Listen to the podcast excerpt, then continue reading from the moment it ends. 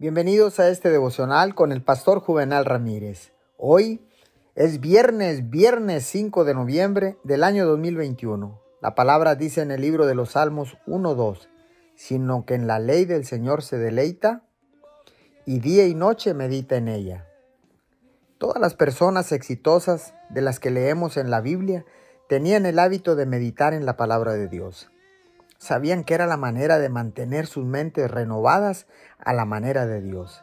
Meditar es simplemente pasar algo una y otra vez en su mente, murmurarlo en voz baja y hablarlo en voz alta. Meditar en la palabra de Dios es algo muy poderoso.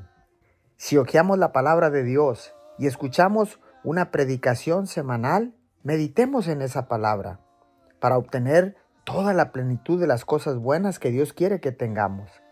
Porque la palabra de Dios tiene un poder inherente y creo que ese poder se libera mejor cuando pensamos en ella una y otra vez. Señor, gracias, porque ahora decido no meditar en los problemas, sino voy a meditar en las promesas que tú tienes para todos y cada uno de nosotros. Meditaré en tu palabra con libertad en el nombre de Jesús. Amén y amén.